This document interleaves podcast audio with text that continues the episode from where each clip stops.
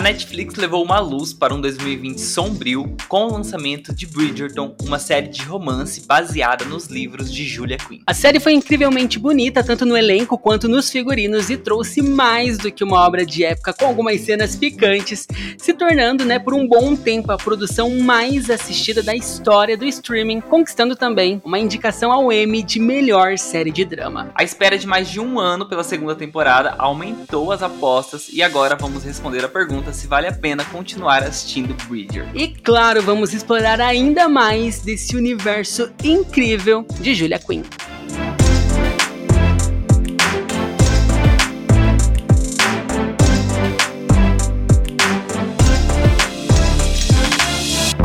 Oi, oi, gente! Eu sou a Alisson de Doni. E aqui é o Léo Marcomini. Sejam bem-vindos a mais um episódio do E aí Assistiu. Hoje, né, um episódio pra lá de especial, já que vamos falar sobre Bridgerton. E claro, a gente não tá sozinho para falar sobre esse assunto. Isso mesmo, nós convidamos a Tess e a Camila. Elas são do arroba BridgertonBR no Instagram, uma página muito grande que fala sobre a série, sobre os livros, né? Elas são apaixonadas por essa saga. Sejam bem-vindas, meninas. Olá, muito Olá. obrigada, gente. Obrigada pelo convite, né, primeiramente. Eu sou a Camila, né? Eu e a Tess é, somos uma das duas administradoras da Bridgerton Brasil. Eu sou a Tess.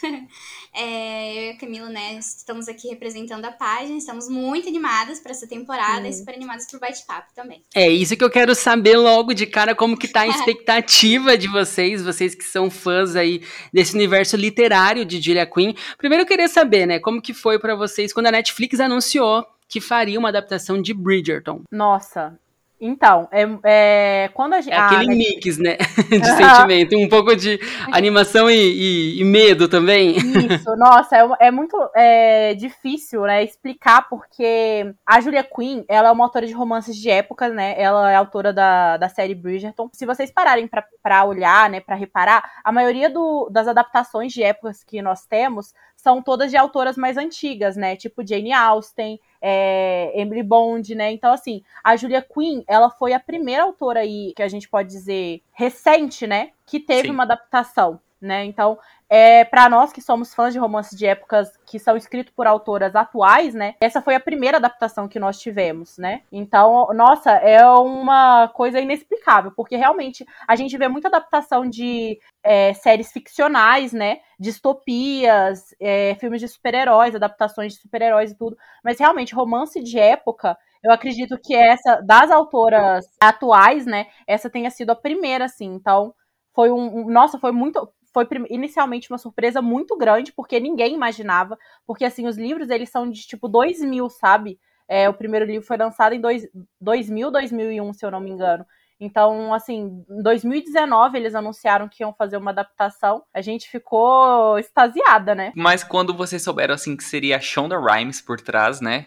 Que já é um nome é de peso, peso teria uma produção sim. grande, daí eu acho que dá uma aliviada, o né? O investimento tipo... da Netflix sim. também não foi pouco, né? Foi um investimento sim. aí grandioso, porque é uma série que requisitava isso, né? Sim, exatamente. Inclusive, esse foi uma, uma das coisas também que a gente tam, também deixou a gente chocada, né? Porque uma das primeiras séries nesse estilo que seriam adaptadas e um orçamento muito grande, né? Um elenco de peso, então foi muito legal pra gente saber que a gente teria uma adaptação bem feita, né? Que a gente realmente ia ter um, uma coisa assim é, de primeira classe, por assim dizer. Sim, e a gente sabe que esse universo de adaptação é muito arriscado. A Netflix é, é um grande laboratório experimental para isso, porque nós já tivemos é, adaptações que foram realmente sensacionais, né? É o caso de Bridgerton, que foi um acerto em cheio, e algumas adaptações que deixaram a desejar, que foram um fracasso total, que decepciona principalmente aos fãs. Então, essa primeira temporada, no geral, se vocês puderem comentar rapidamente porque o nosso foco hoje é a segunda temporada, né? O segundo livro, principalmente aí da saga de Julia Quinn. Mas como que foi para vocês? Porque tivemos algumas mudanças, obviamente, né? Toda adaptação ela traz ali algum, algumas mudanças, né? Sim, é, eu acho que toda mudança é bem-vinda, né? Pelo menos do meu ponto de vista. E a gente sabe que no livro, alguns plots, né? Algumas situações funcionam de um jeito, mas quando vai transportar para para televisão, né? Para série, enfim, para streaming, às vezes não funciona da mesma maneira, né? Então, é, pelo menos na, na, minha visão, todas as mudanças que tiveram, que não foram poucas, né? é, elas vieram para agregar, né? Elas, algumas dividem opinião, claro, natural que isso aconteça, mas a gente sempre consegue perceber que toda mudança veio para dar uma profundidade a mais para os personagens, entendeu? Para trazer um ar de novidade para uma história que a gente já conhece, né? Já ama e tal, e a gente consegue ficar empolgada com, essas, com esses acréscimos, né? Acredito que na segunda também, né, tem algumas polêmicas vindo por aí ou não, mas acho que é mais no geral confiar no processo, sabe? Tanto na primeira, que muita gente elogiou, tanto pela, pelas novidades, os, os, personagens novos também, né? A rainha, por exemplo, não tinha, e Sim. o pessoal gostou muito.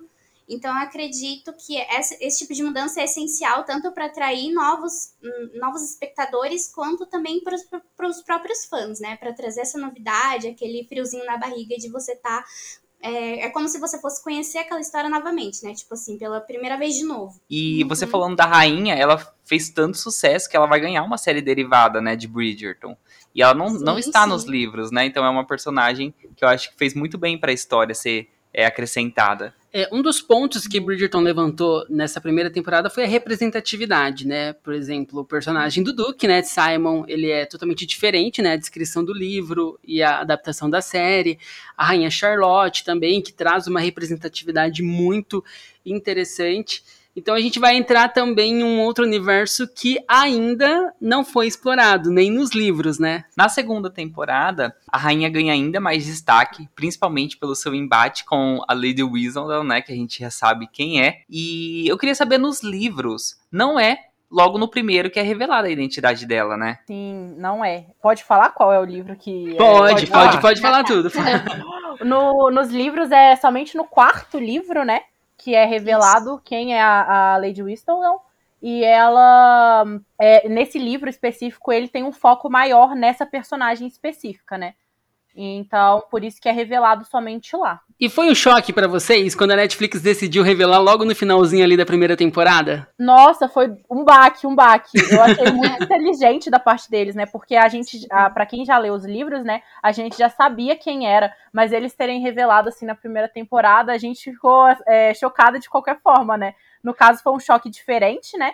Foi um choque por, por eles terem a, a audácia, né, por assim dizer, de, de colocar ela assim já, de, de é, revelar quem ela é já na primeira temporada, né? Mas foi um, um choque muito grande. Eu achei uma, uma mudança muito positiva, né? Porque aí a gente consegue ter esse aprofundamento nas próximas, né? De, de como eram os bastidores, né? Por trás de tudo isso. Já que no livro não tem muito a respeito de como era essa produção, como que ela conseguia, né? As fofocas. E como, como ela conseguiu enganar por tantos anos, né? A sociedade. Porque demora um, um pouco de spoiler aí, mas demora um pouco ainda, né? Para o pessoal descobrir.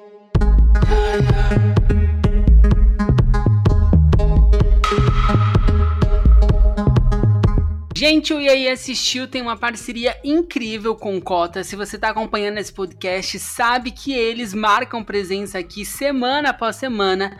E a gente precisa, né, falar para vocês dessa maravilha que faz você economizar uma boa grana na hora de assinar um serviço de streaming. Isso mesmo, Ali, no Cotas nós podemos formar grupos de assinaturas para dividir custos com colegas de casa, amigos, familiares de uma forma inteligente e prática. A gente consegue encontrar o serviço que quer assinar ou criar um grupo para dividir os espaços das assinaturas. Isso mesmo, com cotas você aproveita para ter todos os serviços de streaming que sempre quis por um preço mais acessível. O link está na descrição do episódio, clica e conheça o Cotas. Yeah.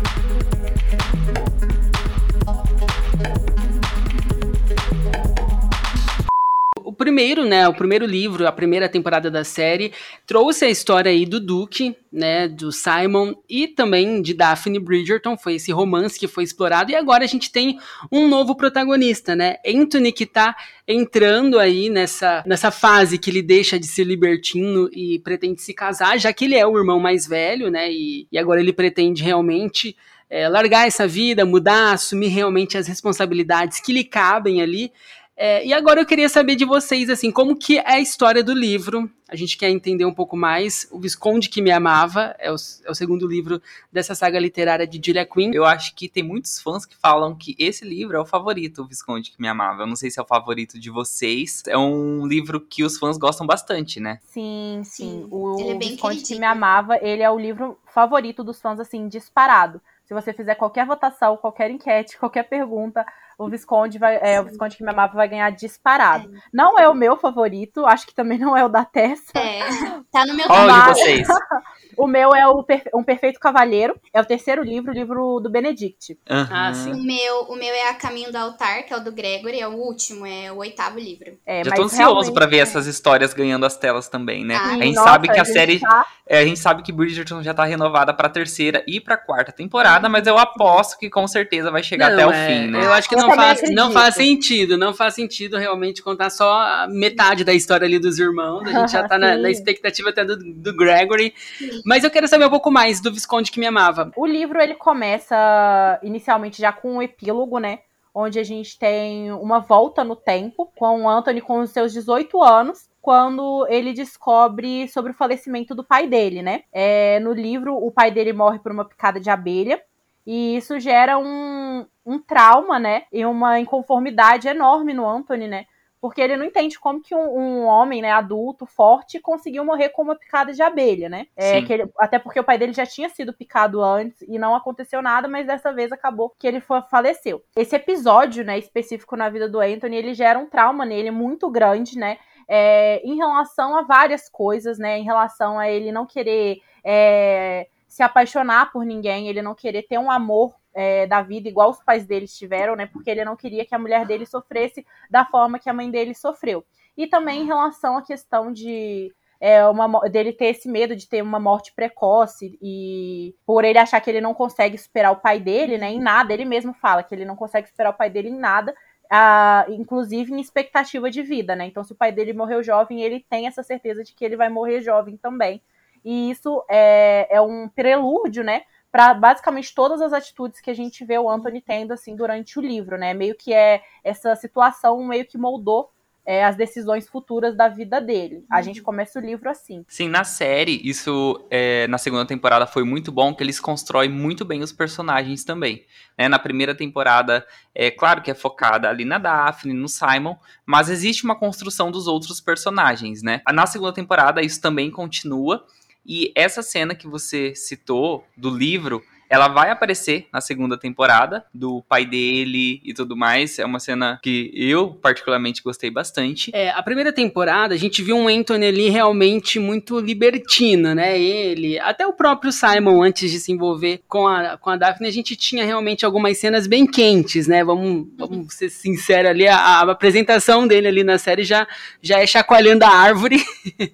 Traz essa imagem realmente de um cara bastante mulherengo, de pegação, de curtição. E agora nessa segunda temporada, como ele pretende realmente entrar para a era dos casamentos e ele tem essa resistência com o amor por esses traumas, né, como você descreveu aí, Camila, a gente realmente vê essa questão, esse fardo. O aprofundamento dos próprios protagonistas, né, porque, por exemplo, em relação ao, ao Anthony, a gente sabe nos livros que ele é um libertino, mas nunca fica muito claro, sabe, não tem tantas menções, é, é uma visão mais, assim, é bem diferente do que a gente vê na série, né, então como, como eu já havia dito, essa questão dessas mudanças que vão sendo feitas, né, esse aprofundamento dos personagens desde a primeira temporada já vai dando um panorama muito grande pra gente, né? Então anima também, né, para a segunda temporada, porque você já tem um, conhecimento muito maior dos personagens que você já, já viu no livro, mas agora você tá vendo por um, um ângulo bem diferente, né?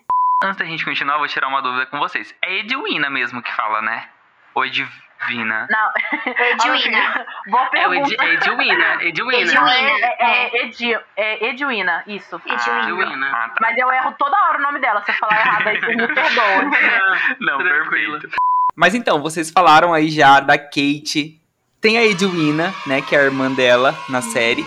E eu queria saber um pouco nos livros como elas são apresentadas pra gente. No livro é bem curioso porque elas já começam lendo a coluna da Lady Whistledown e a Kate já coloca na cabeça que o Anthony é um libertino e que de maneira nenhuma ele, é, ela quer que o Anthony se aproxime da irmã, mesmo antes deles terem qualquer tipo de contato. Ela já já não gosta de ver a irmã, né, lendo muito sobre o Anthony ali nas colunas, ela já fica um pouco de olho ali. E eu acredito que a, o primeiro encontro dos dois seja bem diferente, inclusive. No livro é, é num baile, o Colin apresenta os dois. O Anthony acha que a Kate vai ser fácil de domar, sabe? Porque é, ele fica sabendo que a, a Edwina vai aceitar a corte de quem a irmã achar que é, assim, é, que é um bom partido para ela, né? Então ele fala: não, a Kate ali, eu vou conseguir domar ela e para chegar na irmã, sendo que é totalmente o contrário, né? Então a gente tem essa dinâmica que é, desde o começo a Kate ela já é bem decidida, a Edwina também ela é, é bastante doce, a gente consegue perceber isso logo de cara. É um pouco ingênua também, né, no livro. E a gente tem essas duas personagens, né? A, a etnia delas no livro é diferente, também elas não são indianas. Então a gente tem uma premissa um pouco diferente para colocar a, essas diferenciações entre as duas, né? Tipo, a Kate, ela não é tão mais velha assim, ela tem 21 anos, a Edwina tem 17. O ponto de diferença ali entre as duas é, é mais a questão, da, entre aspas, da beleza, assim, né? A Edwina, ela é descrita como o padrão para época, assim, loira, baixinha, é, com feições amáveis, enquanto a Kate, ela é mais alta, ela é morena, ela é descrita como uma beleza menos... É, atrativa aos olhos, assim. É né? uma beleza comum, né? Uma beleza comum, exatamente. É bem é... diferente do que a gente percebeu que tem, tem sido feito na série. Sim. Outra coisa é, que eu acho que é legal, é, eu acho que a série trouxe isso também. Inclusive, na verdade, eu acho que isso foi uma coisa que a série pegou e passou até para a primeira temporada, é sobre a questão da Edwina ser o diamante da temporada, né?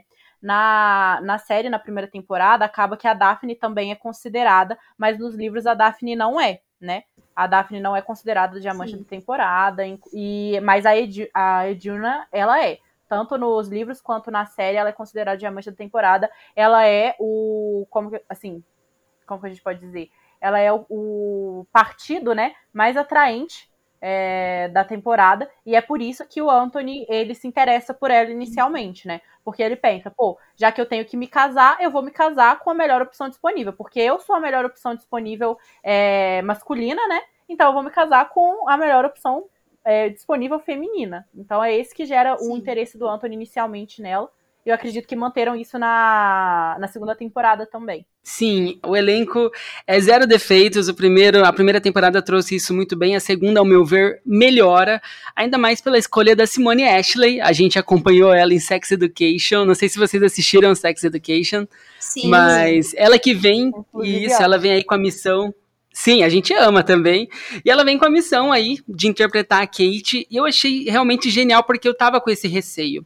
Né? Eu falei, ela é uma personagem muito é, característica ali é, de Sex Education. Ela também tem uma origem indiana na série. Então eu fiquei uhum. com esse medo de assistir a série e ficar com aquele olhar, sabe? Quando você sabe que são personagens diferentes, mas quando o personagem marca muito. Mas ela não trouxe. desconectar uma distinguir. da outra, né? Uhum. Exatamente, eu tava com esse receio. Mas não, ela tá muito madura. Diferente de de sex education que ela vive uma adolescente ali, né, high school ali, 16, 17 anos e você consegue sentir aquela vibe, aqui ela já é realmente uma mulher, uma jovem mulher de 26 anos, né, que é diferente aí do livro, como você falou.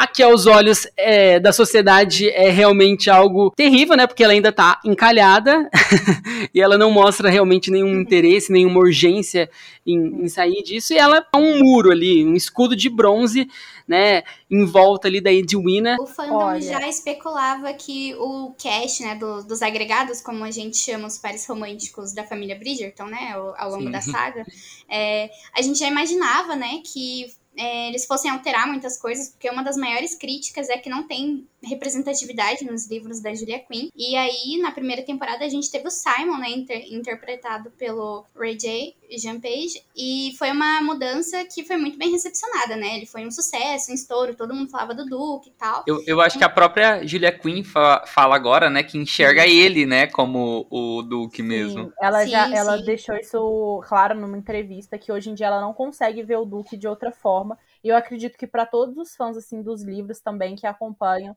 é muito foi muito tranquila nessa né, passagem não foi é, essa mudança assim das características dos personagens não foi algo que é, chocou de forma, ou que é, decepcionou chocou. né exatamente é. isso a, a palavra é essa não foi algo que decepcionou isso. de forma nenhuma foi algo extremamente natural e benéfico né isso que a Tess uhum. falou é, uma das maiores críticas é que a Julia possuía, tipo assim, oito livros em uma série, 16 pessoas no totais, né? Oito casais, 16 pessoas, e nenhuma delas era nada além de branco, né? Então, Sim. então não, é muito importante isso que a Shonda fez, trazer a diversidade, importante. né? E é, é, e é uma coisa assim da... que para quem é, para quem tá, é, acompanha os livros, para quem é fã mesmo, e a gente quer o que a gente procura, né, é a essência dos personagens. Uhum. E é exatamente isso que vocês falaram. É, a gente ainda não chegou a assistir, né, mas a gente já viu cenas liberadas, né, trailers, até pelas fotos mesmo. E tanto o Simon, é, na época dele, conseguiu passar uma vibe de Duke perfeita. É, a Simone, eu acho que ela ainda passa mais uma vibe ainda de Kate. Eu acho que ela uhum. foi o, um acerto, assim, perfeito mesmo, porque só de, é, da, daquela primeira cena, é, uma das primeiras cenas que foram liberadas da, de uma interação dela de um minuto com o, o, o, Anthony, a gente já percebeu que ela era totalmente a vibe da Kate, sabe? Então, Sim. é uma coisa assim que a gente não. A gente só consegue ficar feliz, né? Porque, primeiro, representatividade, e segundo, a alma do personagem tá ali, é isso que importa. Sim, sim, sim. para mim, ela foi perfeita no papel da Kate, assim, tá espetacular. O que eu senti em relação à primeira temporada, na segunda temporada, o ritmo do relacionamento entre Kate e Anthony é mais lento. Eu não sei se isso acontece nos livros também. Da Daphne e do Simon, acho que é no terceiro ou no quarto episódio a gente já tem tudo ali encaminhado. Né? É porque são várias questões ali que vão surgindo e que precisam ser resolvidas, né? A gente. É, eu, eu tenho um pouco essa sensação, não sei quanto aos livros, eu queria que vocês falassem um pouco ah, isso, porque todo início de, de livro, eu imagino que é início de uma nova temporada de casamento. É, correto? Dos bailes. É, dos né? bailes ali. A Me maioria, corrija se eu estiver. A maioria, né? A maioria. A maioria. No caso é, do algum... Anthony, é, é um, começa sim também nesse estilo de temporada de casamento londrina e tal. E a gente vai acompanhando mais ou menos desde o começo ali, né?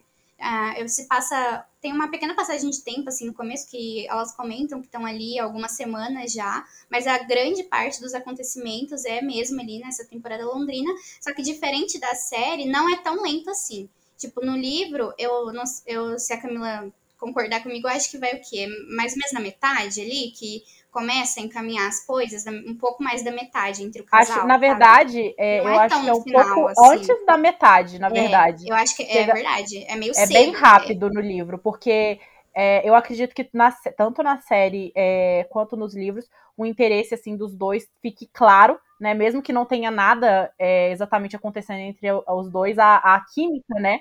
É, ela é ela é instantânea, né? Assim que os dois se conhecem, já já começa, ele já começa a sentir coisa, já começa a estranhar uma coisa ou outra.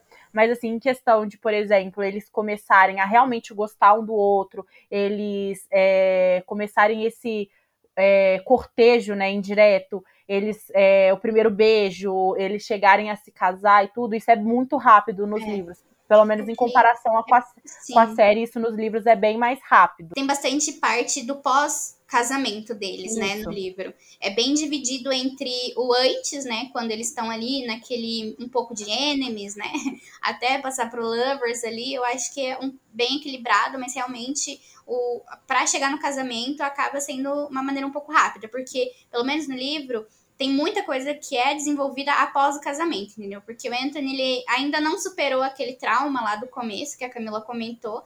E por mais que ele já esteja casado com, com a Kate, ele ainda tem aquilo muito certo na cabeça dele, né? De que ele não vai superar o pai dele e que ele precisou se casar, mas não muda é, de forma alguma aquela percepção que ele tinha de que não queria se casar por amor, por conta que ele não vai superar o pai dele, entendeu? Na cabeça dele, ele vai morrer com 39 anos, então não tem por que ele se apaixonar. É isso que ele pensa. Então tem toda essa resolução a Kate também tem alguns traumas que são bastante abordados, tanto nessa primeira parte antes do casamento e após o casamento também. É, eu não tenho certeza se isso vai entrar na série ou não, tá? É um mistério aí, né, pra gente. Mas acredito que talvez não dê tempo, né? Porque eu imagino como toda a crítica tá falando que tem sido um slow burn, né? Que tem sido muito devagar. Não sei se daria tempo de de abordar tudo que é abordado no livro após o casamento deles. É, a questão do ritmo, eu acho assim, pelo menos para mim é uma coisa bem pessoal. Eu acho que o começo eu senti realmente que tava um pouco repetitivo, mas não é cansativo de se assistir realmente por tudo que o Léo falou. Trilha sonora, figurino, cenário e os novos personagens que foram introduzidos, eles são muito interessantes. A relação de irmãs que nós temos ali entre Kate e Edwina é uma relação que precisa ser aprofundada e quem não conhece a saga literária precisa entender como que, que isso funciona, porque é um mecanismo muito interessante e que conduz aí toda a série. Mas ao mesmo tempo a gente tem essa questão do Anthony, que precisa também, né? A gente tem uma imagem dele que tá que, que é um pouco desconstruída, essa imagem de libertino, até quando saíam os primeiros trailers, as primeiras prévias, a gente estava esperando que fosse uma temporada com cenas tão picantes, né, Léo, quanto a primeira, porque a primeira a gente teve ali Teve um, um episódio que foi É, na primeira a gente tem um episódio que é só da Daphne, do Simon, né, que, que, é meu Deus. dedicado realmente a só isso, entendeu? E foi uma loucura e tal, e todo mundo surtou. E eu tava esperando que essa segunda temporada trouxesse mais disso, né? Até porque a gente tá falando do Anthony, que é o, o irmão ali é, mais fogoso ali. Bertino com L maiúsculo. Era o que todo Isso mundo tava, mesmo. Era o que todo mundo tava esperando. Acredito que os fãs, quem leu os livros, quem não leu, acreditou que todo mundo tava nessa expectativa de que a, a temporada dele seria ainda mais do que foi a da, a da Daphne, né? Nesse sentido.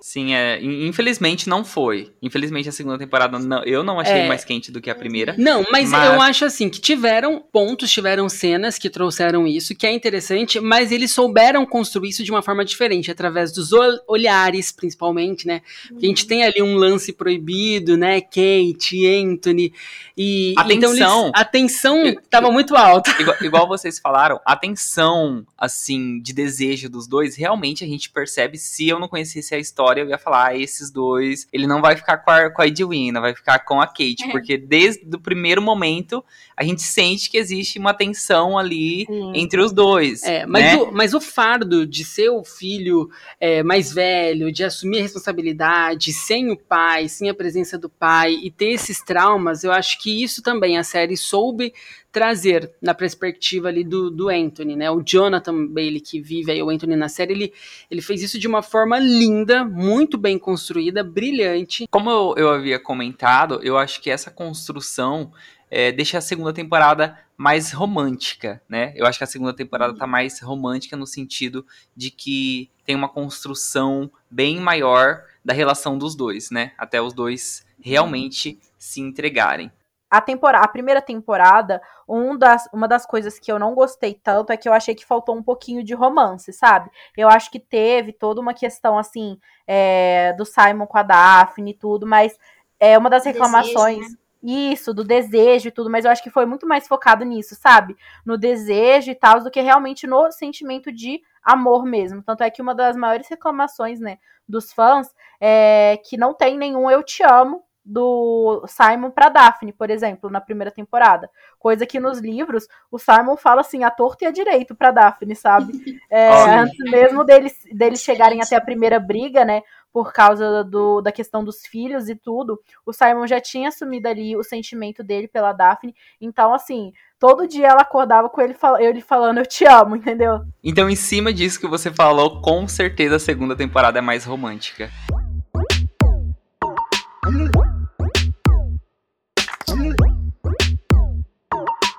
Bridgerton é realmente uma das melhores séries de romance da atualidade. A gente fica com o coração quentinho, principalmente nessa segunda temporada. Vai ter muito amor aí envolvido. E claro, a gente preparou mais dicas para você se apaixonar maratonando aquela série. Pensando nisso, nós fizemos uma galeria com 10 séries de romance na Netflix que vale a pena você assistir. No nosso perfil, na Cult, nós vamos deixar o link na descrição do episódio. E a gente também convida vocês para conhecer a Cult. A Cult é uma rede social perfeita pra gente que ama filmes e séries. Lá a gente pode dar a nossa sugestão, encontrar novas produções quando a gente não sabe o que assistir e ainda organizar tudo que a gente assiste, o que a gente lê e o que a gente ouve. É o espaço realmente perfeito pra gente que ama esse universo. Isso mesmo, a Cult é o espaço perfeito. Então vai lá, confira essa galeria e, claro, crie o seu perfil para seguir o E aí assistir o lançamentos do dia por lá também, né, Léo? Isso mesmo, Ali. Então nós já estamos esperando esperando vocês lá, lá na, na Cult.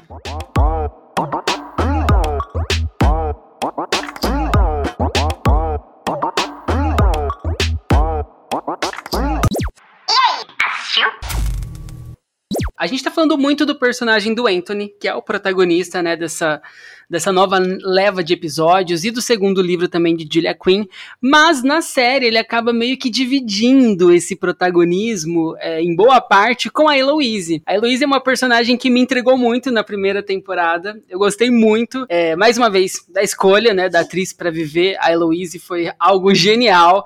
E como ela foi apresentada. No livro, ela é realmente dessa personalidade difícil, sarcástica, que não se encaixa nos padrões. Então, Ou é algo novo também? É, mais ou menos. É, mas a série, a, a série deu uma exagerada. Deu. É, é, é engraçado porque a Heloise, ela, em questão de aparência, é, ela é bizarramente igual à descrição Sim. dela nos livros. É bizarramente Meu, igual. Mas, mas... Essa, essa, questão da aparência virou até meme na primeira temporada, porque muita gente comparou, né, com a, com a Bernadette lá de chocolate com pimenta. foi um meme que ficou viral, mas, mas foi muito fiel a caracterização, então Sim. foi. Sim, sim. Assim, a questão, acho que é por causa do cabelo específico, né? Que é, ficou é, muito igual. É, aquela peruca dela ali, por Deus. Mas eu digo assim, questão de características mesmo, por exemplo, a Heloísa ela é descrita como é, branca, né, dos olhos azuis, acinzentados, e com o cabelo castanho bem escuro, né? Isso é a característica padrão de quase todas as Bridgertons nos livros. Então, assim, ela é muito parecida mesmo com a descrição. E é muito engraçado porque a atriz, apesar dela ser mais velha, né? A Cláudia, ela tem 31, 32, 30, 32, 32 anos. Na série, ela interpreta uma menina de 16, né? E, Sim, então é absurdo e esse foi um... ela tem essa aparência de nova, né? Então, e esse foi um é, fato que, que gerou muita curiosidade, né? Essa questão da idade. Sim, né? Esse foi um fato Nicola, que. Né, que faz tanto, a Penélope, é, as duas têm a mesma idade, estão é, na casa dos 30, né? E Isso. fazem adolescentes. E, e estão muito bem caracterizadas, né? Muito. A Penélope, para mim, ainda mais do que a Heloísa, a Penélope é, a, a, é assim. É consenso geral entre os fãs que a Penélope é a melhor caracterização Sim. de todas. Ela é idêntica aos livros. Sim. Agora, em questão, em questão de aparência e personalidade é. também. Ela não é tão é, reativa como ela é na série, mas ela tem é, ela também é muito bem decidida para muitas coisas, sabe? Ela não aparece tanto nos outros livros, por exemplo, toda aquela influência que a Louise teve em, em relação a Daphne, na, não influência, né? Mas todos aqueles pequenos embates que ela tinha em relação a Daphne na primeira temporada, por terem ideias divergentes sobre o casamento, a gente não vê é, esse posicionamento dela nos livros, né? É, como a gente já comentou antes, os irmãos eles aparecem muito brevemente nas outras histórias, mas no próprio livro dela, que é o quinto, né, que é para Sir Philip com amor, a gente vê que ela tem, que ela é bem um pouco cabeça dura, sabe? Então nesse sentido é, é até um, algo que divide um pouco a opinião dos fãs, como que a Eloise foi retratada na série porque apesar dela ter essa personalidade forte, na série tá muito escrachada, assim, né? Mas a gente Sim. entende que é porque ela é uma adolescente ainda, que ela vai ter esse desenvolvimento, que ela vai passar por situações, e também não que seja é, um acréscimo ruim, pelo contrário, no meu ponto de vista é muito positivo, sabe? Trazer é, todas essas nuances pra Heloise, né? A gente sabe que na segunda temporada ela vai ter umas questões mais feministas aí por trás, é muito interessante, cabe muito pra personagem também. E acho que vai acabar trazendo um arco ainda mais interessante para a temporada dela lá na frente, se for renovado, né, para quinta. Com certeza. Eu achei realmente o arco dela nessa segunda temporada já interessante, porque a gente vê um amadurecimento desde a caracterização, né? A gente vê uma coisa mais sofisticada. Claro que tem tudo a ver porque ela entra também na temporada, né, ali De dos bailes, bailes né? Ela também é, é quase que risadas. empurrada ali para começar a cortejar e ser cortejada, né? Deixar ser cortejada. Uhum. Mesmo ela não gostando nada disso, indo totalmente contra essas formalidades, ela tá ali no meio. Mas a gente continua vendo realmente aquela. A, a, aquela personalidade forte, ela se envolvendo em questões feministas, como vocês falaram, que tem tudo a ver com a personagem. Então, ela consegue dividir esse protagonismo com, com Anthony muito bem, né, Léo? Sim. Eu acho que uma das é, grandes mudanças assim, em relação à personalidade dela nos livros e na série é que a Heloísa dos livros ela não tem nada contra o casamento, sabe? A gente vê que a Heloísa do, da série ela tem uma versão, né? É, contra com essa com a instituição do casamento e com todos os poréns que vêm juntos e no livro é, eu acho que essa foi até uma boa mudança porque no livro nenhuma das irmãs tem esse tipo de aversão sabe uhum. todas elas têm a vontade de casar por amor Então, é uma coisa assim que não é o no ponto de não é no livro de nenhuma delas, essa questão do casamento chega a ser um ponto, como por exemplo é para uhum. Kate nos livros, né? Que a Kate fala: "Não, eu não quero casar, eu sou você solteirona e é isso aí".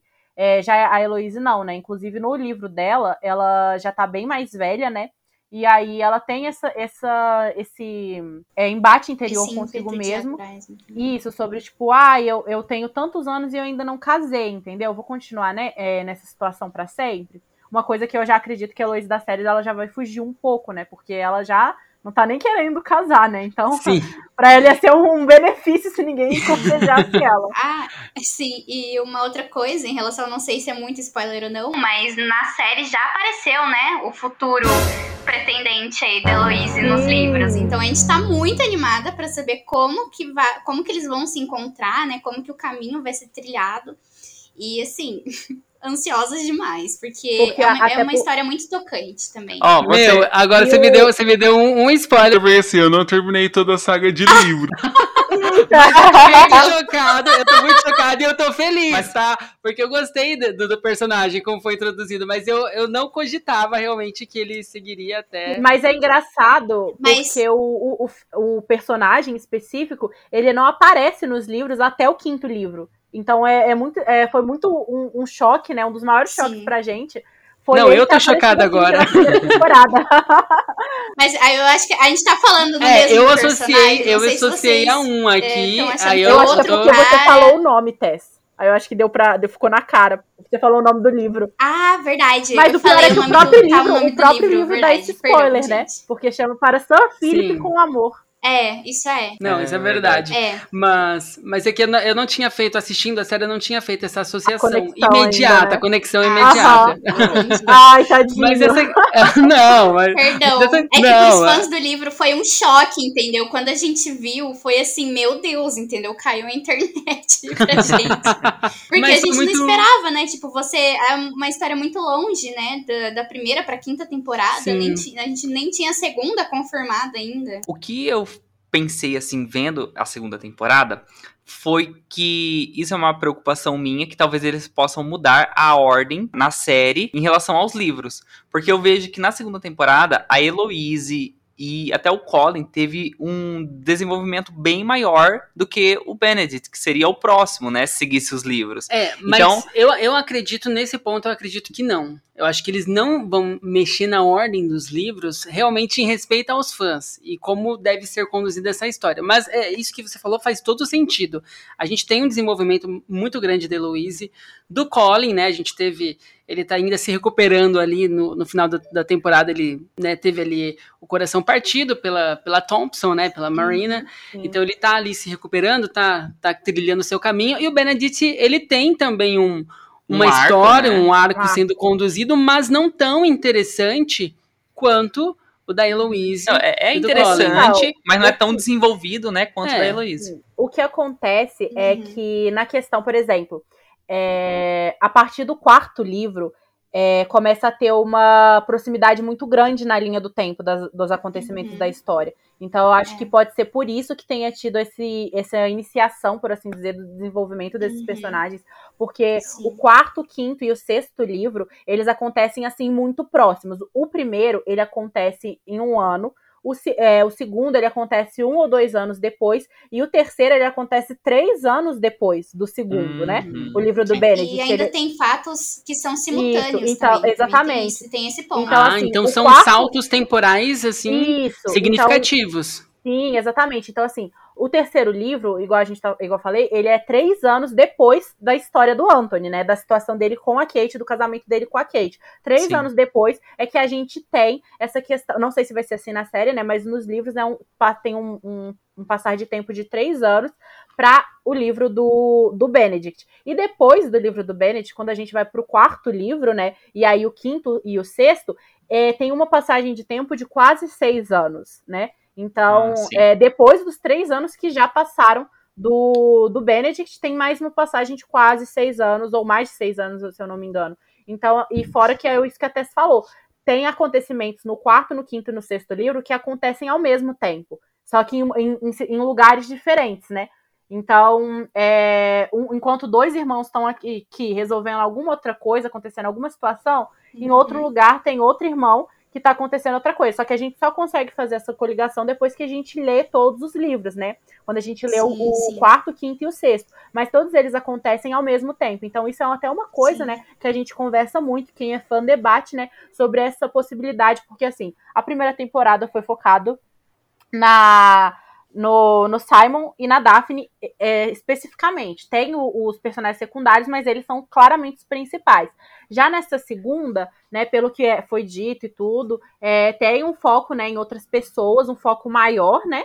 É, e eu acredito que isso Sim. vai continuar a acontecer e vai passar a ser até mais presente, assim, a ponto de, por exemplo, irmãos dividirem a temporada, entendeu? Ser focado Sim, em dois irmãos ao também. mesmo tempo, porque as histórias realmente acontecem ao mesmo tempo, sabe? Então, se, tipo, por exemplo, eu ter que vir aqui para fazer a quarta temporada, eu tô nesse, é, no ano 1915 né? Um exemplo. E aí, é, 1800, né? Perdão, 1815. E aí, depois, quando eu vou fazer o, o livro 6, eu tenho que voltar pro 1800 814, não vai dar certo, entendeu? Porque as coisas não vão bater. É, até por isso que eu acho que eles não anunciaram logo de cara a renovação da quinta, da sexta, um pouco por conta disso. Claro que não só por isso, mas, por exemplo, a quarta, que já tá essa renovação, já pegam, já começa a ter essa confusão de datas aí. Aí a gente já não sabe como que eles vão fazer, né? Vai ser uma, uma grande surpresa aí, se vão ter mesmo as oito ou não, uma dedicada para cada irmão. Sim, mas é muito interessante como o Bridgerton consegue conduzir essa história, porque ao mesmo tempo que foca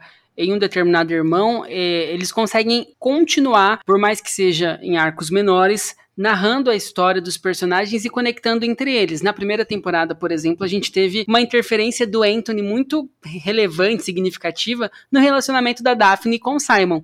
E agora a gente tem um. O jogo ali virou, né? A gente tem ali a Daphne é, vindo como uma personagem muito importante, né? Trazendo ali pontos muito interessantes é, pro relacionamento do irmão dela, né? Que tá aí prestes a se casar. Então eu acho tudo isso muito interessante, como é construído, é, para quem, mais uma vez falando, não conhece a saga dos livros, é muito esclarecedor, é muito interessante a forma como eles conduzem. Inteligente, né? Na segunda temporada, realmente a gente sente um desenvolvimento maior dos outros personagens também. Um deles, por exemplo, é a Lady Bridgerton, né? Eu acho que nessa segunda temporada, eu espero que é, nos livros seja assim também.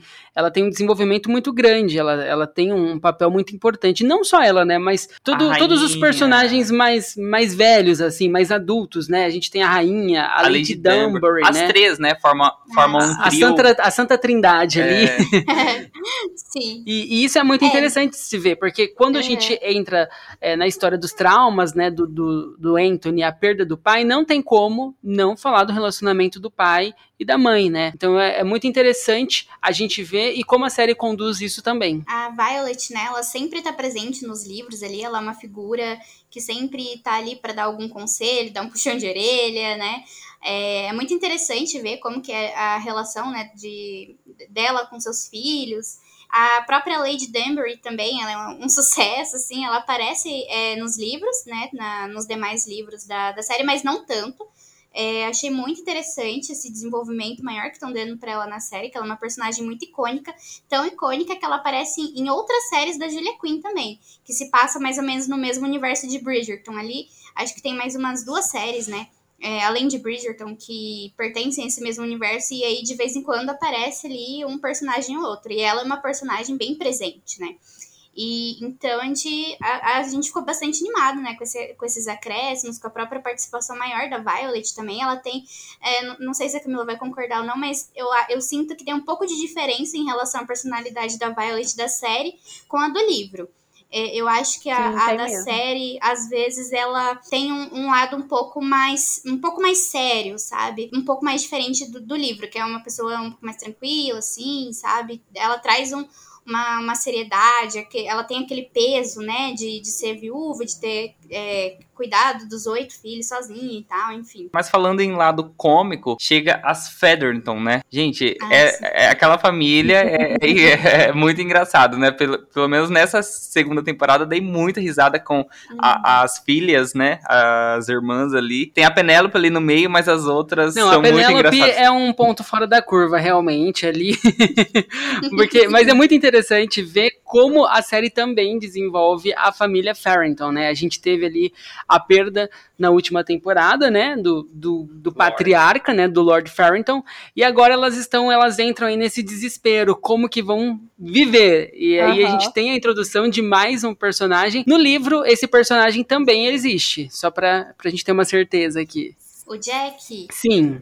Ele, ele existe, Acho- mas ele não Mas é um é, isso. né? é- ele não tem nem um terço da importância que, pelo visto, ele tem na segunda temporada. uhum, Ele não tem aparição é, nos livros, né? Falas, ele né? só tem exatamente, ele só é citado, né? E ele é citado somente como advogado, assim, Uhum. não eu acho que eles exatamente. transformaram, assim, um personagem nesse outro personagem que Isso. acabou virando uma coisa totalmente nova. Até porque nos livros a gente nem chega a conhecer o Lord Featherington.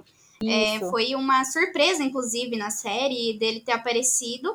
E toda essa questão do luto, da dificuldade financeira, né, que foi abordada na primeira e vai ter essa sequência na segunda, não teve. É um dos grandes acréscimos aí de Bridgerton que tá dando, né, esse pano de fundo aí pra, essa, pra esses outros personagens que já existiam. Mas as próprias Featheringtons, né, elas não apareciam muito, né? A gente via muito a Penélope, porque nos livros ela também é amiga da, da Heloise e tal, mas ela também não tinha uma participação muito ativa. Eram mais algumas menções. No segundo ali, ela tem uma participação bem interessante e tal. Mas, assim, muito do plot, tanto da Penélope quanto das irmãs, foi realmente uma é, criado pra série. Sim, nos livros elas são mais como um. Eu, eu não sei nem se eu diria alívio cômico, porque eu acho que elas são mais inconvenientes do que qualquer outra coisa, sabe? Geralmente, sempre que Sim. tinha uma. Não a Penélope em si, mas a, a família dela, né? Principalmente a mãe, né, dela. principalmente. Isso, ela era mais uma presença incômoda, né? Assim, nos livros, uma Uhum. presença conveniente que, sabe, quando chega no lugar, todo mundo já, já tentava desviar. então, Sim. era é assim que a, a família era, era retratada nos livros, né? E aí tinha a Penélope que destoava, né? Do, do restante da família dela, né? Por ela ter, enfim, ser totalmente diferente, ter outra criação e tudo. Mas o que, eu, o que eu gostei, o que eu gosto muito, é da relação como é retratada na série, a relação das Farringtons, né? Mas quem rouba a cena quando chega na casa Farrington é a Lady Farrington. E como a série conduz essa, essa relação de mãe e filhas, né? Sem falar muito aqui, é, é muito interessante e eu gostei bastante. Eu achei muito interessante. Achei. Sim. Eu aprovei muito essa ideia eu, trazida. eu achei a mudança é, da Lady, né? Farrington, eu achei ela muito bem feita nos livros. Uhum. Ela é uma personagem assim que em outras para não dizer outras palavras, ela é muito chata e na série eu já não tinha, eu não tive tanto ranço dela. Eu já achei ela mais interessante, né? É uma personagem que eu até gostava de acompanhar sempre que tinha alguma cena dela, é, alguma Sim. interação dela com a Marina, inclusive, né? Eu achava muito interessante é, aquela, ela- aquela conversa final que ela tem com a Marina, né? É, com o Lady Farrington também, antes dele falecer e tudo. Eu achei todas a. Eu achei a mudança que fizeram na personagem dela muito interessante. Imagino que na segunda temporada esteja melhor ainda. Sim, eu achei muito melhor.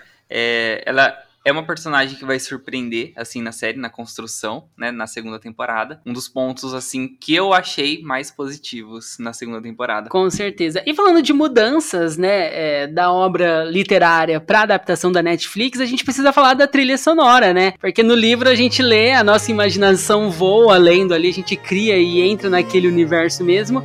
Mas quando você assiste e tem a trilha sonora Com músicas atuais, com né? músicas Nossa, atuais, eu acho que isso sim. Aquece o coração, né? Pra gente foi algo muito bom ver isso na primeira temporada, Taylor Swift tocando ali, o Léo que é um Swift surtou. Amei, eu sou também. Ah, eu adorei. você- Não, o Léo surtou quando tocou ali. Eu contava que tivesse nessa também. Infelizmente não veio ainda. Não, não veio, Ó, mas eu posso mas falar? veio, vieram boas, É. boas. Tem Desde- uma. Sim, Tem sim. uma maravilhosa, Rakebone, da Miley Cyrus, né? Tá sensacional. Ah, é no momento sim. É de de, arrepiar, auge, é de assim, eu me Mas, arrepiei. mas eu, eu, eu gosto muito de Rihanna. E como a gente tá falando de diamante, né? a- É Diamond. né? Diamonds vem e eu acho que é a primeira que toca. E nossa, eu fiquei eufórica, eu gostei bastante. Eu acho- eu, fui, eu fui reconhecendo. Tem até Madonna, se eu não me engano, tem uma Sim, música da é Madonna. Sim. Saiu a lista, né? O, Saiu a o cena. Chris Van Dusen, que ele é, ele é o showrunner, ele compartilhou e a internet foi a loucura quando saiu, porque tava todo mundo ansioso. É, né? Breaking Não, Ball. E é, a foi, gente vai foi uma. criando Isso mesmo. teoria, né? Foi uma coisa que, que gera ansiedade, uma ansiedade boa, porque Sim, como a primeira sim. temporada trouxe isso, a gente já fica, né? Meu, o que, que vai tocar agora? O que, É. que eles vão incluir? Esse- A gente viu que ia ter Dancing on My, on my One e On, e a gente tava assim, meu Deus, onde é que essa música vai tocar, sabe? O pessoal vai começando a criar teorias, né? A partir de quais músicas foram selecionadas, pra quais episódios, então a gente tá super animado também. Harry Styles também, Sim, né? hairstyle. Final. Eu acho muito legal a trilha sonora de Bridgerton por causa, além de ter essa, as músicas, né, atuais que são re- é, regravadas em orquestra, né, Sim, pra poder sim. ser trocado na série, eu acho muito legal as originais também, né. É, sim. é, sim, recentemente saiu o saiu título, os né? títulos das originais é, e na primeira temporada tem uma muito boa que chama, o nome é esse, é Lady Danbury e, e Simon Bassett, né. E é, Uhum. e é, uma, é muito boa, é uma, uma canção original, né, é só é, Instrumental. instrumental, né? Uhum. Não tem letra. E ela é muito boa. Eu gosto muito de música clássica, então eu gosto muito de música que é só instrumental. Eu escuto Sim. assim, como se fosse música, qualquer outro tipo de música, assim, normalmente colocando no fone e tudo. Então eu gosto muito das músicas originais de Sim. Bridgerton também. Eu acho muito, muito bem feitas. Pra essa temporada a gente vai ter 19 músicas originais, além da- das músicas que são é, o instrumental das, das músicas atuais, né? Famosas aí. Sim, só complementando o que vocês falaram, eu acho que isso foi algo que deu tão certo na primeira temporada que eles souberam utilizar isso muito bem pra série, né? Porque já gera uma expectativa de quais músicas serão teletransportadas pra orquestra e a gente fica ansioso, né? Esperando é, em qual momento vai tocar, quais vão ser as músicas adaptadas. Então, eu acho que isso deu muito certo na primeira temporada e na segunda veio tipo com Melhor mais força ainda. É, eu acho que em termos técnicos, falando agora de, do que, que a Netflix trouxe de investimento e toda essa questão técnica de trilha sonora, de fotografia, de cenário, de figurino, é impecável. Isso a gente não tem nada ali para reparar, Sim. porque realmente eles entregaram tudo, deram um nome nessa season e eu fiquei assim muito feliz e arrepiado, até pode dizer quando trouxeram aí algumas músicas que a gente Não, Wrecking Ball eu é, me Wrecking arrepiei, Ball porque foi, no momento... foi, foi o auge, foi icônico. E só pra encerrar, eu não posso deixar de mencionar um personagem aqui que eu acredito que é um personagem muito importante nos livros e que tem uma aparição ali muito é, fofinha, né, Léo? Que é o Newton, gente. O Newton, ele tem os seus momentos na segunda temporada também, que eu achei genial. É, eu que, que amo cachorro, tenho quatro cachorros. Quando eu vi o Newton, me apaixonei. E, e é Ele isso, é eu queria mencionar. Ele, ele foi muito bem colocado ali nessa segunda temporada. Ai, que A gente tava ótimo. muito ansiosa, né? Porque demorou pra eles confirmarem que o Newton de fato ia estar nessa temporada. Então, eu lembro que o pessoal tava surtando, falando: não, eles vão tirar o Newton. Não, porque eles vão fazer o Newton ser uma cobra pra combinar ali com a, com a questão indiana. Eu falei: gente, de onde vocês estão tirando essas Não, coisas? é, a sabe?" teoria foi. Foi Foi longe. longe, né? Foi longe, Essa- foi o fandom longe. é assim, expert em teorizar coisas. E, inclusive, o Chris Van Dusen e outras pessoas da produção sempre falam, né, que o fandom BR é famoso por descobrir várias coisas. Então, eles mantêm muito da produção de Bridgerton em segredo. Porque eles já falaram isso em entrevista várias vezes. Meu, se você posta uma fotinha de bastidor, o fã brasileiro vai lá e vai descobrir qual cena que é. Descobre, exatamente. É, é, da peruca que a pessoa tá usando, da roupa que tá usando, de quem tá junto. Então tudo foi mantido muito em segredo sobre essa segunda temporada, né?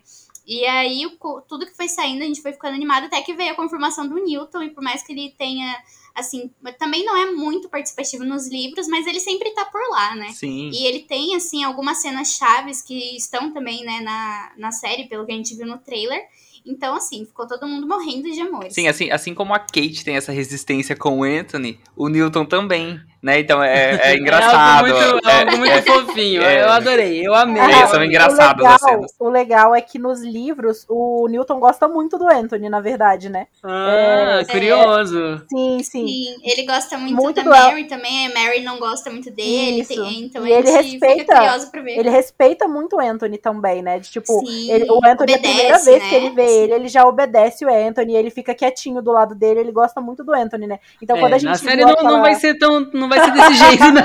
quando a gente viu Não vai ser tudo quando a gente viu aquela cena, né, que ele meio que dá um rosnadinho assim pro Anthony quando a É. Kate fala sobre julgação de caráter, né?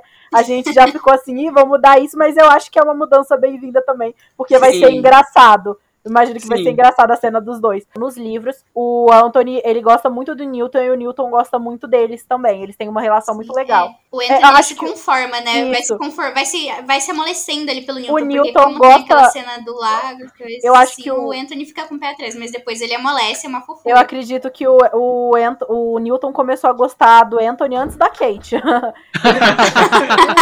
Ah, não, mas, mas no geral, falando assim, é, Bridgerton realmente é uma série incrível. é, continua sendo, é, eu acho que se mantendo um dos melhores produtos da Netflix. É Uma indiscutível. das séries mais Sim, promissoras, Com né? certeza. É indiscutível o sucesso.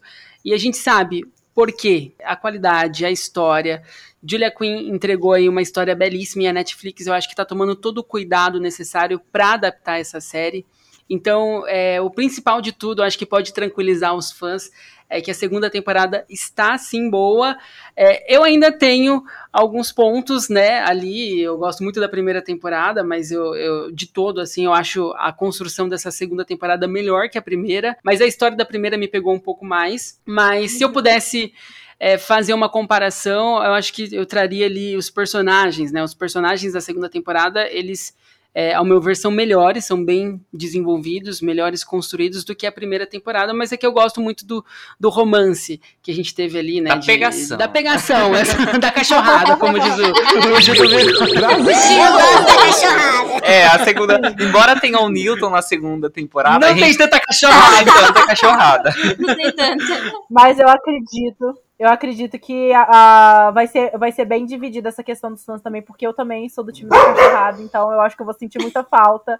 E eu espero que pelo Gente, menos eles compensem isso na temporada do Benedict, né? Que é meu Sim. favorito. Toda Com aquela certeza. montagem. aos- a montagem é o som de Wildest Dreams, entendeu? Tipo, foi icônico na primeira temporada, É, sabe? E, e- e a questão que mais me pegou assim é porque eu acho que os dois últimos episódios, principalmente, foram meio atropelados. Eu entendo.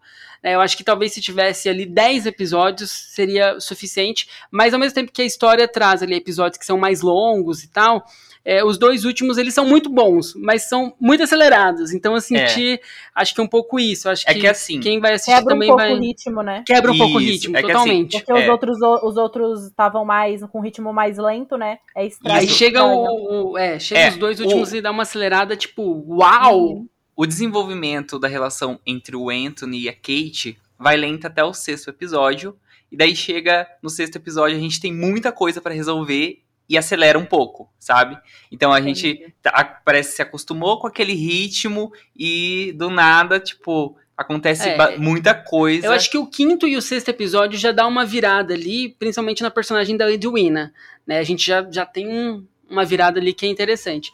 Mas é, eu acho que se tivesse mais mais um que seja episódio, eu acho que daria conta do recado e talvez o ritmo ele seria um pouco é, não tão acelerado, mas melhor desenvolvido, eu acho. Essa, É, essa mostraria questão. um pouco mais, Mostraria com mais detalhes, um né? pouco mais. Quando eles falaram que ia ter oito, é, oito, oito episódios, né, igual a primeira, eu já fiquei meio assim. Eu falei, cara, eu acho que a história do primeiro livro é mais tranquila de adaptar em oito episódios, mas eu, eu Uhum. imaginei que a história do segundo por oito episódios ia ficar um pouco corrido em algum momento. Então eu imaginei que isso ia acontecer mesmo. Oito episódios É. para o livro da segunda temporada, eu acredito que eu acreditei que ia, que ia acabar acontecendo isso mesmo. Pelo menos em algum episódio, né? Embora o ritmo dos dois últimos acelere um pouco, a gente fica querendo ver um pouco mais.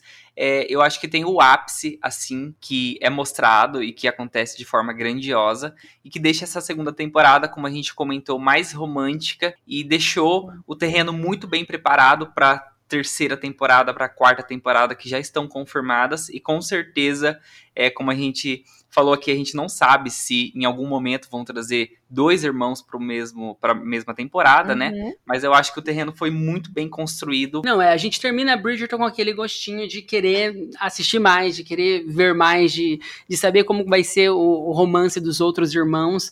Mas é, é isso, a gente É o torce. único ponto negativo, porque termina e a gente quer mais e não e eu tem. espero que não demore, não demore, Netflix, que a Netflix é, campeã em, em deixar a gente E a ansioso Enrolar, pandemia aí, ainda, né?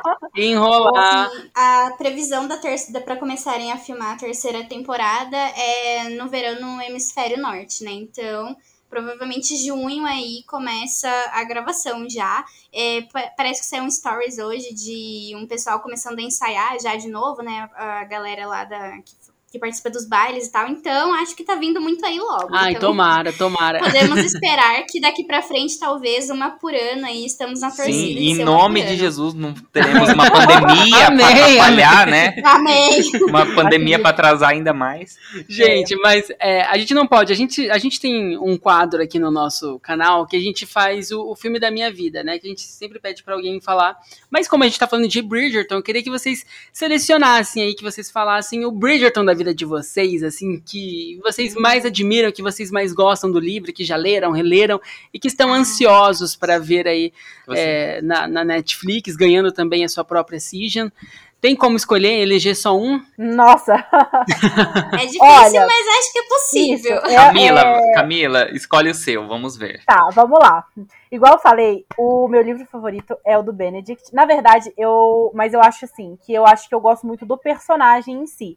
Mas se eu tivesse que escolher de fato um livro, né? Eu acho que eu escolheria o da Heloise, né? E o do Philip, né? O, o para Sir Philip com amor. Pra mim, é uma das histórias mais bonitas, é uma das histórias mais criativas, né? Porque eu acho que todos a- os livros, eles seguem um padrão, é, inclusive o que a gente estava até falando, né? De começar no mercado casamenteiro, e aí tem o, o lance do vou cortejar, não vou, aí acontece alguma coisa.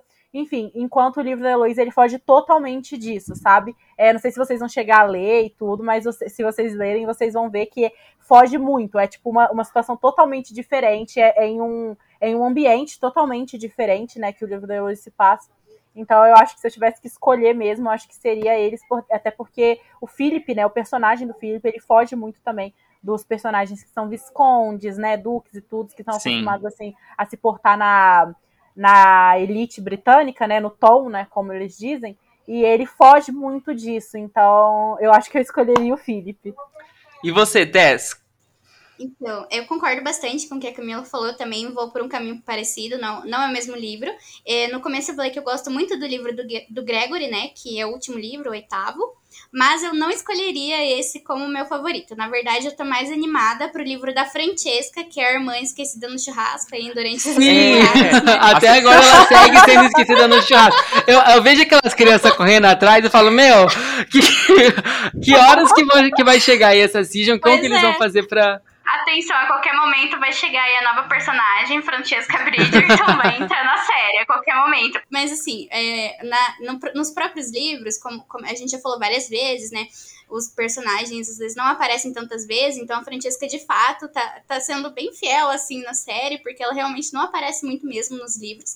Mas quando chega, né, o momento dela brilhar, a gente vê que ela é realmente uma pessoa mais reservada e tal. E o livro dela, em si, ele é muito profundo, né? Ele aborda, não, não vou dar muito spoiler aqui, mas já é a premissa que tá na sinopse, ele aborda muita questão do luto. Sim. Então, como, a- como a Camila falou em relação ao livro 5, que é o da Heloise, eu acho que a partir desse livro 5, todos os outros eles diferem bastante em vários pontos. Algumas tramas diferentes, algumas reviravoltas diferentes, foge um pouco desse cenário puramente, assim, é, de Londres, da temporada de casamentos. Então, esse livro da Francesca, a gente vê finalmente, né, a personalidade dela brilhar, a gente vê os dilemas dela, né, a, a questão do, do luto, da questão de como você pode se apaixonar novamente, o que é um ponto diferente, né, tipo, todos os outros irmãos se apaixonaram, se casaram e, e pronto, E é o primeiro, né, com o primeiro amor, né?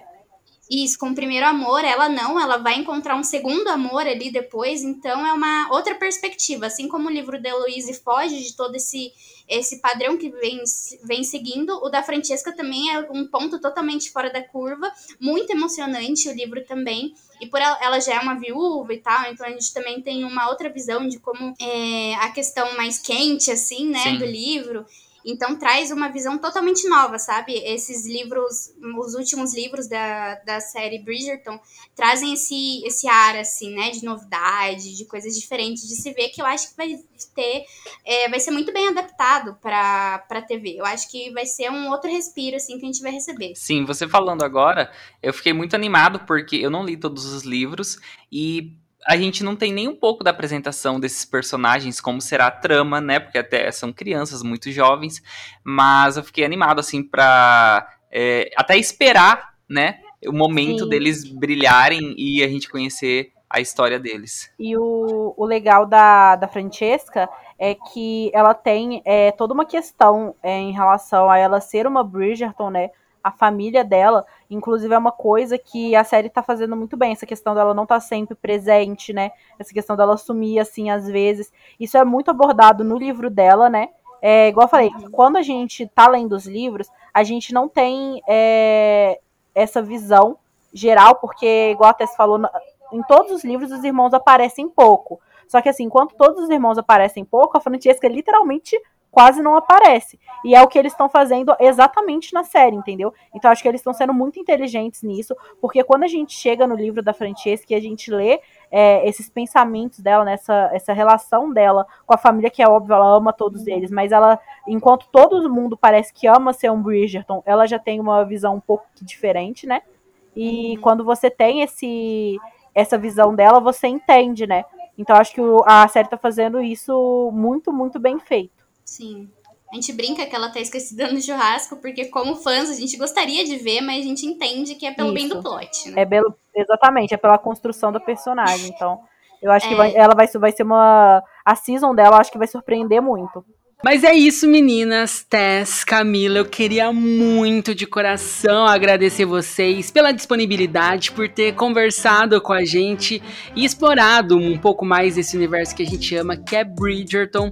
Queria desejar a vocês aí todo o sucesso do mundo. A gente adora a página de vocês e a gente queria, né, deixar esse espaço aí para vocês divulgarem também um pouco mais, deixar o arroba para quem ainda não segue seguir. E é isso. Muito obrigado. Ah, muito obrigada obrigada, gente. Muito obrigada pelo convite. Foi assim um ótimo, um, um papo muito legal. É, e assim, a, em relação à página, né, é, somos Bridgerton BR em todas as redes sociais, né? Então a gente tem Instagram, Twitter, Facebook, YouTube, TikTok, a gente tem tudo. Não somos exatamente ativas em todas as redes, a gente fica principalmente no Instagram e no Twitter, mas a gente está trabalhando nisso, então qualquer rede é, social que vocês quiserem acompanhar, é só ir lá seguir a gente, né? A gente posta sobre Bridgerton, principalmente notícias, é, photoshoots, curiosidades, né? Entrevistas, a gente faz trabalho de legenda, né? Muita coisa sai em inglês e não recebe uma legenda é, oficial. Então a gente faz esse trabalho mesmo justamente para é, tornar mais acessível, né, para o público do Brasil. Então, uhum. para quem gosta de Bridgerton, só seguir a gente lá. Não, o trabalho de vocês é impecável. A gente admira desde ah, a primeira temporada que a gente Obrigada. descobriu, que a gente conheceu vocês, a gente segue. Gente, sigam, né? Porque como a gente vem falando aqui, Bridgerton é muito promissora, tem muitas temporadas pela frente, tem muita tem coisa. Tem muita história para contar tem ainda. Muita e a gente vai ó, firme e forte, tá, galera? Com certeza. Com certeza. Vai crescendo junto com a série. Isso. Ó, já, já, fica, já fica o compromisso se Deus quiser, daqui a um ano a gente tá aqui para falar sobre a terceira amém. temporada. Isso, já fica o convite, Ai, o convite já tá feito. E o convite já, já tá, tá feito. É, tá uma vez pro já, ano, tá pelo menos, a gente vai se reunir para tomar aquele chá e conversar de Bridgerton. É isso. Adorei. pra você que tá ouvindo a gente semanalmente, a gente quer agradecer muito pela sua companhia, pela sua audiência e, claro, quarta-feira que vem estaremos aqui novamente trazendo mais assuntos interessantes desse universo que a gente ama de filmes e séries. Então a gente aguarda pela sua companhia aqui no E aí?